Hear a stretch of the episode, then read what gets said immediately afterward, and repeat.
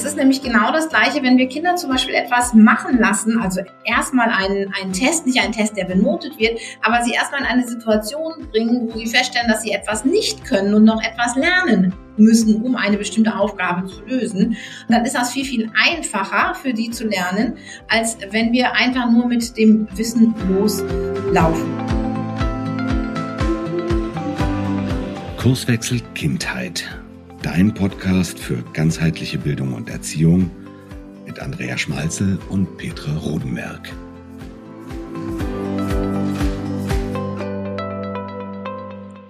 Hallo und herzlich willkommen zu einer weiteren Folge Kurswechsel Kindheit. Und ein ganz herzliches Moin aus Flensburg. Ja, Petra hat heute für euch ein mega cooles Thema rausgesucht und tatsächlich, ich habe diese Umschreibung für das, was wir euch dann erzählen, noch nie gehört. Aber Petra war für euch extra kreativ. Und zwar dreht sich heute alles um das Thema aktiv lernen. So, Petra, jetzt darfst du, weil ich konnte das ganz schlecht beschreiben aktiv touren kennt ihr ja wahrscheinlich alle schon. Und äh, aktiv lernen geht mir jetzt gar nicht so darum. Natürlich kann man bewegt lernen, man kann auf dem Trampolin lernen, aber ähm, aktiv geht es mir darum, heute mit dem Gehirn aktiv zu lernen. Ich habe immer so das Gefühl, Lernen ist bei vielen Kindern ähm, so eine passive Veranstaltung. Ich sitze da und lasse mich berieseln. Im Notfall ähm, ist die einzige Aktivität, die ich dann noch mache, den Text zu lesen. Und den lese ich vielleicht sogar fünfmal und wundere mich dann, dass nichts hängen geblieben ist. Ja, wie können wir das verändern und wie können wir das Gehirn auf Schwung bringen mit Lernstrategien, aber auch indem wir das Gehirn fordern. Und dafür haben wir einfach uns ein paar Tipps ausgedacht heute. Ja, genau. Ja, da bin ich total gespannt, denn ja, das, das grenzt ja wahrscheinlich dann schon, oder wie du das umschrieben hast, an das Bulimie-Lernen. Ne? Also ich lerne jetzt einfach stur auswendig, schön von, ja, von Schritt zu Schritt, wie es am Arbeitsblatt steht und so weiter. Machen wir da eigentlich gar keine Gedanken. Das Transferdenken ist da wahrscheinlich auch ein bisschen eingeschränkt dadurch und dann kotze ich es halt einfach in der Probe mal aus und dann ist es futsch. Also dieses nachhaltige Lernen ist wahrscheinlich dann auch überhaupt nicht gegeben, wenn ich den, das Zeugs einfach stur auswendig lerne. Genau, und vor allen Dingen, manchmal trifft es dann auch Schüler, die wirklich fleißig sind, die fleißig lernen und trotzdem das Wissen nicht so wirklich dauerhaft abrufen können. Also es gibt ja auch so diese Strategie, dann lese ich mir was durch und dann verfasse ich mir davon eine Karteikarte und dann lese ich diese Karteikarte noch zigmal durch. Das geht natürlich auch, aber es gibt auch noch intelligentere Strategien. Und ich wollte mal so mit einem Ding anfangen. Und zwar, wenn du jetzt mal vorstellst, du liest einen Text.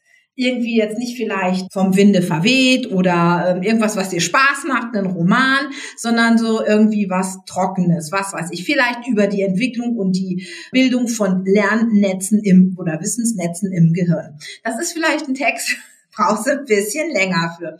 Und dann liest man den vielleicht nochmal und nochmal und dann soll man das vielleicht in der Prüfung wiedergeben und dann, ja, dann gibt es da natürlich unterschiedliche Möglichkeiten. Und eine Strategie, das ist die erste, die wir heute vorstellen wollen, ist Lernen mit Stichwortgeschichten. Das heißt, den Text, den man liest, lesen und beim Lesen statt Karteikarten zu schreiben, einfach wichtige Stichwörter auf Karteikarten zu schreiben. Immer nur ein Stichwort.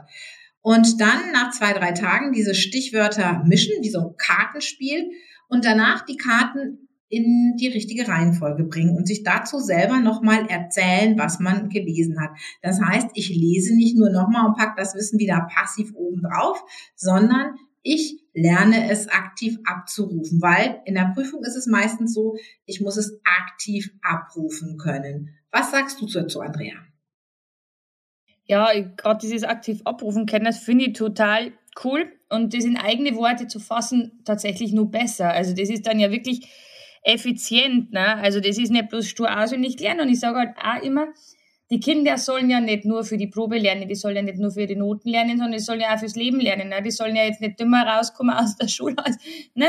Das, ist, das ist ja Quatsch. Also die sollen ja wirklich als intelligente Personen dann durchs Leben kommen können. Und das hilft ja nicht nur Satz für Satz wirklich wiedergeben zu können, sondern das in eigene Worte kleiden können. Und dann ist natürlich der, der gewinnbringendste Effekt, wie du das schon gesagt hast, das ist halt einfach gigantisch dadurch, weil sie sich dann mit Gedanken machen, ja. Also die machen sich dann wirklich Gedanken und beschäftigen sich damit. Das war meine Stichwortgeschichte. Eine zweite Idee ist, um das Wissen aktiv zu machen, ist es sich gegenseitig zu erklären.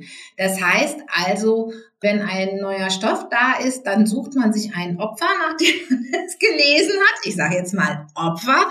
Das können die Eltern sein, das können Geschwister sein. Äh, von mir aus kann es auch der Hund sein. Das ist eigentlich egal. Und ohne in die Notizen zu gucken, erklärt man demjenigen, was man gemacht hat. Kann man natürlich auch in der Gruppenarbeit machen und dann hört einer zu und der zweite ergänzt. Dann kann der erste einfach nochmal feststellen, was ihm noch fehlt. Also gegenseitiges Erklären. Und das finde ich immer eine ganz coole Geschichte. Oder das weiß Andrea auch, wenn ich Neues habe, ich muss immer erstmal drüber reden. Das ist etwas, wo das Wissen, was da ist, ja auch wieder angezapft werden muss. Das heißt, ich muss es ja aus meinem Kopf rauskramen um es dann wieder in auch, wie vorhin auch, wie auch bei der Stichwortgeschichte, in eigene Worte zu packen. Ganz genau, das ich total richtig. Und meine Kinder machen das auch. Und ich finde das so richtig, richtig cool. Ne? Also klar, das bedeutet für den anderen, er muss zuhören. Aber meine Kinder wissen echt, wenn ich es erzählen kann, dann habe ich es kapiert. Und da geht es ja nicht nur um irgendwelche geschichtlichen Sachen oder Geografie oder sowas, sondern auch bei so mathematischen Sachen. Ne? Also ich habe ja Zwillinge und wenn der eine den anderen was erklären muss, dann weiß ich, er hat es kapiert, weil wenn er es nicht erklären kann, hat er es einfach nicht checkt. Also Gestern haben wir zum Beispiel auch das Thema Mehrwertsteuer berechnet mit den Prozentsätzen und den ganzen Gedöns gehabt.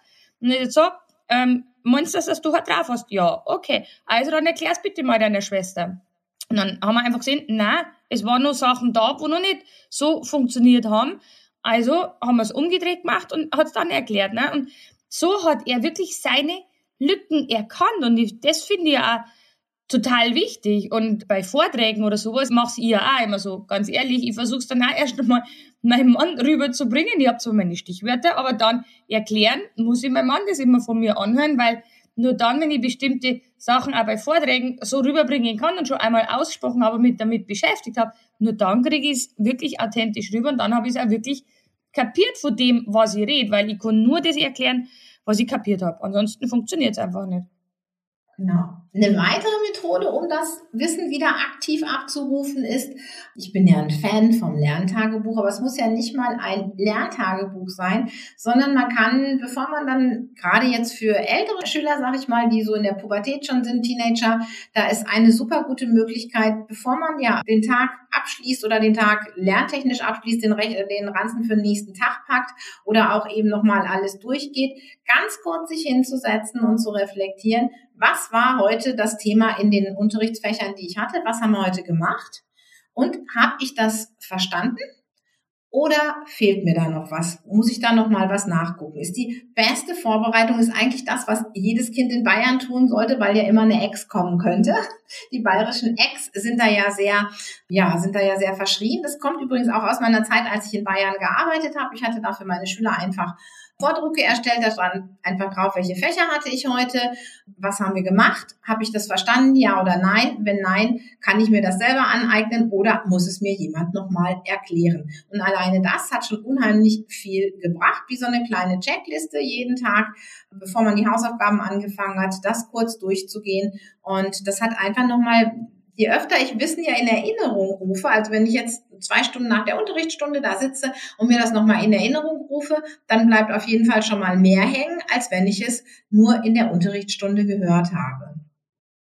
Ja, tatsächlich habe ich auch meine Kinder, die müssen halt einfach herhalten, habe ich das auch meine Kinder wirklich immer so gelernt, dass wenn die am Abend vorher oder was nochmal den Schulranzen packen oder am Tag vorher den Schulranzen packen, dass sie dann wirklich jedes Thema nochmal durchgehen. Ne? Also was hat der Lehrer wie gesagt? Habe ich das Thema kapiert? Habe ich es reflektiert?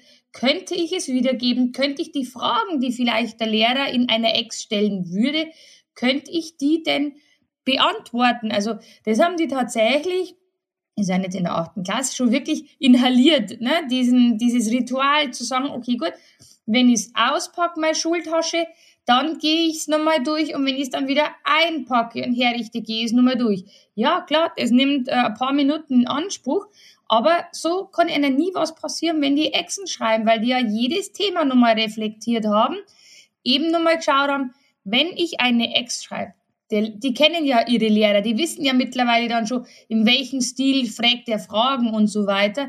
Könnte ich die denn beantworten? Und das finde ich ist eine total geschickte Sache. Also klar kann man mal ab und zu wieder mal patzer, gehört sich auch mit dazu, aus Fehlern lernt man. Aber so im Großen und Ganzen finde ich das ganz genial, wie sie die das angeeignet hat, das als Art, ja, Ritual tatsächlich zu machen, das immer wieder und immer wieder zu wiederholen, zu reflektieren. Und das Witzige ist, wenn wir dann wirklich irgendwo hinfahren im Auto oder mir ganz viel Zeit haben und mir einfach bloß ratschen, dann ist das total interessant, was da wirklich alles hängen geblieben ist. Oder wenn wir irgendwo fahren und wir sehen da eine Stadt und dann können wir die so viel zu dieser Stadt erzählen, zu der Geschichte und pipapo, ich bin, boah, wow, woher wissen die das? Aber es ist tatsächlich eben durch diese Wiederholungen, durch das, dass wir ja sprechen drüber, durch das, dass wir diskutieren drüber, ist es einfach eine geniale Art und Weise, dass die Kinder fürs Leben auch vorbereitet werden. Genau. Und das nächste finde ich, was, also wir haben jetzt aktiv lernen, damit hat sich oder dahinter hat sich eigentlich verborgen für mich, darum habe ich das Wort gewählt für diese Folge heute, dass wir das Wissen, was wir im Gehirn haben, wenn wir uns vorstellen, dieses ganze Wissen kommt erstmal rein, indem ich es lese oder der Lehrer vorne was sagt oder ich ein Video sehe und das kommt erstmal alles so an, dann wird es sortiert und dann fange ich an, es wieder umzuschichten. Also ich nehme es nochmal in die Hand, indem ich es aktive und packe es nochmal irgendwo zu. Ah ja, ich hatte jetzt das Thema und wusste ich schon mal was anderes dazu. Das heißt, ich sortiere das nochmal ordentlich. Ich habe das nicht nur auf dem Stapel, sondern ich habe meinen Stapel im Kopf nochmal ordentlich sortiert. Das heißt, ich bewege dieses Wissen, was ich habe, in meinem Gehirn, in den Netzwerken in meinem Gehirn immer ein bisschen hin und her. Und das ist mit aktiv Lernen gemeint. Übrigens ist das auch ganz gut damit angewandte Dinge zu machen. Das heißt, die Computerspielindustrie oder die Playstations oder wie sie alle heißen, die sind da ja sehr, ähm, ja, diese Spielpsychologen sind da ja alle sehr gut geschult. Es ist nämlich genau das Gleiche, wenn wir Kinder zum Beispiel etwas machen lassen, also erstmal einen, einen Test, nicht einen Test, der benotet wird, aber sie erstmal in eine Situation bringen, wo sie feststellen, dass sie etwas nicht können und noch etwas lernen müssen, um eine bestimmte Aufgabe zu lösen, dann ist das viel, viel einfacher für die zu lernen, als wenn wir einfach nur mit dem Wissen loslaufen, was sie da lernen sollen. Und das ist ganz spannend, warum das so ist. Denn wenn wir irgendwie ein Rätsel haben, was uns nicht klar ist und wir nicht wissen, wie wir das lösen können, dann nagt das in uns. Dann wollen wir dieses blöde Rätsel irgendwann lösen. Und genau macht, so ist das ja in diesen Spielen. Die Kinder kommen irgendwo an in irgendeinem Level und ja, da müssen sie 5000 Sachen ausprobieren, bis sie irgendwann mal dieses Thema geschafft haben. Und die meisten Kinder schmeißen das Spiel nicht in die Ecke, sondern probieren wirklich 5000 Mal aus, weil zum einen ähm, Game Over heißt nicht sechs und du bist raus, sondern Game Over heißt, neuer Versuch, mach's nochmal. So lange bis du es endlich geschafft hast.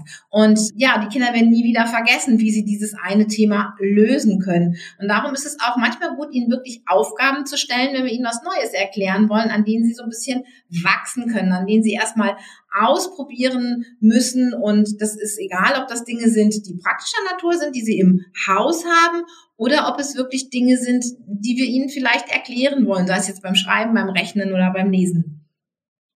Super genial. Also ganz, ganz, ganz klasse erklärt und vor allen Dingen, ja, so ist es da wirklich für so erklärt, dass jeder versteht. Und ich finde es ganz, ganz toll, was du jetzt da uns für mega geniale Tipps gegeben hast zu dem Thema aktiv lernen. Also richtig klasse. Und so ist es, glaube ich, auch für Kinder nicht so, so schweres Lernen und so mit Stress behaftetes Lernen. Also so lernen sie eigentlich, ja, spielerisch, ohne dass das irgendwie ja, anstrengend wird, glaube ich. Ne? Das ist halt doch, ähm, ja, das macht irgendwann Spaß, vor allen Dingen, wenn man halt das Thema Diskutieren auch noch mit reinnimmt. Ne? Also Kinder lieben es ja zu diskutieren. Also mein Sohn ist der Meister in Diskutieren. Und äh, wir machen das ja tatsächlich mit dem Lernen ganz, ganz viel, dass wir eben bestimmte Themen haben, über die sie in der Schule zum Beispiel lernen, dann diskutieren wir darüber. Ich finde das dann auch ganz ehrlich selber total spannend, was die, ähm, was die in der Schule lernen, wenn man mit einer darüber diskutieren kann und einfach mal tiefer graben kann und einfach ja sich vielleicht auch als Alter da mal so ein bisschen blöd stellt und sagt, hä, wieso ist denn das so oder warum ist denn das so oder hm, das verstehe ich jetzt nicht ganz, äh, erklär mir es doch einmal. Und wenn die Kinder dann einfach die Chefs des Lernens sind und der Hausaufgaben King, dann sind natürlich die übelst stolz und total ja, da, da geht ja gleich das Herz auf, weil sie auf einmal mehr wissen als jegliche andere Person im Raum. Und das spornt natürlich an, das motiviert natürlich und motiviert natürlich auch weiterzumachen, wenn ehrliches Interesse von der Person gegenüber ist. Ne? Also aufgesetzt hilft natürlich das Beste nichts, weil Kinder spüren sowas, die haben ja so einen sechsten Sinn und sind da ganz feinfühlig. Die spüren da, wenn da nicht wirkliches Interesse ist, sondern so, so stupide aus, wenn nicht lernen ist, was ich fragen soll, sondern wirklich gebt den Kindern das Gefühl, ihr interessiert euch für das, was sie lernen, denn dann wollen die ja lernen, sind motiviert zu lernen, weil sie ja zum einen euch gefallen wollen und zum anderen sie merken, Mensch, ich darf mein Wissen in die Welt tragen, gibt doch nichts Schöneres und das verpasst doch so ein mega stolzes Gefühl, oder? Ja, das Thema hatten wir jetzt gerade und zwar beim Thema Fahrschule. Du glaubst gar nicht, was ich noch alles lernen konnte, was man heute beim Fahren anders macht, als nicht beim Fahren, aber was in der Theorie. Also das war schon spannend. Also ich meine, mein Führerschein ist jetzt ähm, fast 40 Jahre her und ähm, das war schon irgendwie ganz klasse, jetzt mal wieder mit so einem Fahrschüler über diese Themen zu diskutieren. Ja, ne, das hat, das hat deiner Tochter mit Sicherheit auch voll Spaß gemacht. Du hast auch gleich wieder was dazu klären. Also ich glaube, wenn ich tatsächlich jetzt noch meinen Führerschein machen würde, mm, ich glaube, mir würde es durchhauen. Also ohne Vorbereitung. Letztes Mal bin ich erst wieder an ein Schild vorbeigefahren und habe gedacht, hä, was heißt denn das? Das hat es damals noch nicht gegeben. Deswegen, ja, ich glaube, dass das echt total wichtig ist. Und ganz ehrlich, das, das fördert doch das Familiengefüge, das fördert doch das ganze Familiengefühl. Es macht Spaß und vielleicht einmal Blödsinn drüber zu machen und einmal Blödsinn drüber zu reden. Das ist so eine schöne Sache und es muss nicht immer dieses sture auswendig lernen seid. Nehmt es mit in eure Familie rein, stützt dadurch das Kind, stützt dadurch euch und die Familie und das, dass das Kind auch weiß, hey, wir lernen gemeinsam und gemeinsam heißt nicht, ich frag's bloß aus, sondern wir diskutieren gemeinsam, wir sprechen drüber gemeinsam. Ja, ich denke, das ist total wichtig, um einfach auch unser Gehirn ein bisschen flexibel zu halten und die Inhalte, die es hat, eben nicht irgendwo verstauben zu lassen. Je öfter das passiert und auch in so größeren Abständen, vor allen Dingen, wenn wir uns überlegen, was vielleicht in Klasse 11 schon abiturrelevant ist, das denke ich ist auch ganz wichtig, dass wir gerade solche Themen eben besonders aktiv bearbeiten. Das heißt, um vielleicht ein Thema, von dem man weiß, Mensch, das ist, also in Baden-Württemberg heißen die dann Sternchenthemen, das könnte vorkommen. Da kann es auch ganz cool sein, sich da so einen Würfel zu machen mit Stichworten, weil ich ja vorhin über die Stichwortgestichte gesprochen habe und dann einfach mal zu würfeln und zu gucken, wer weiß denn was davon. Vielleicht wissen die Eltern ja auch was davon. Oder eben sich wirklich nur Stichwortzettel zu machen und zu überlegen, was kann ich zu dem Stichwort noch abrufen und wenn ich das nicht mehr abrufen kann, ja, dann nochmal nachgucken, dass man das Wissen wieder aktiviert, weil gerade diese Geschichten Klasse 11 11 und 12, dass man da langfristig Wissen aufbaut. Ich glaube, das ist auch nochmal ganz, ganz wichtig für die Schüler in diesen Klassen, da wirklich zu überlegen, was ist Sternchenthema, was kann in dem Abitur rankommen und wie kann ich dieses Wissen immer mal wieder auffrischen, damit ich dann nicht auf einmal vor der Abi-Klausur da sitze und einen Riesenberg habe. So wie bei mir früher. ja, super. Also vielen, vielen herzlichen Dank, äh, liebe Petra, für diese genialen Tipps. Und ja, ich würde fast sagen, wir wären jetzt mit der Podcast-Folge wieder mal am Ende, oder? Wenn euch die Folge gefallen hat, dann geht doch mal bei uns auf Instagram und kommentiert unter dieser Folge oder auch auf Facebook. Wir freuen uns über eure Kommentare und über eure Erfahrungen. Also lasst einfach von euch hören, denn wir hören immer gern von euch. Und wenn ihr irgendein Thema habt und sagt, Mensch, das brennt mir unter die Nägel, das mehr hätte ich gern wissen, mehr hätte gern eure Meinung dazu hören, Bitte schreibt es uns, Mensch. Wir freuen uns doch Vollgas, wenn ihr uns irgendwelche Themenvorschläge schickt, wo wir beantworten können und unseren Senf dazu geben können. Also, wir freuen uns auf jeden Fall riesig von euch zu hören. Genau, macht gut, ihr Lieben. Tschüss. Servus.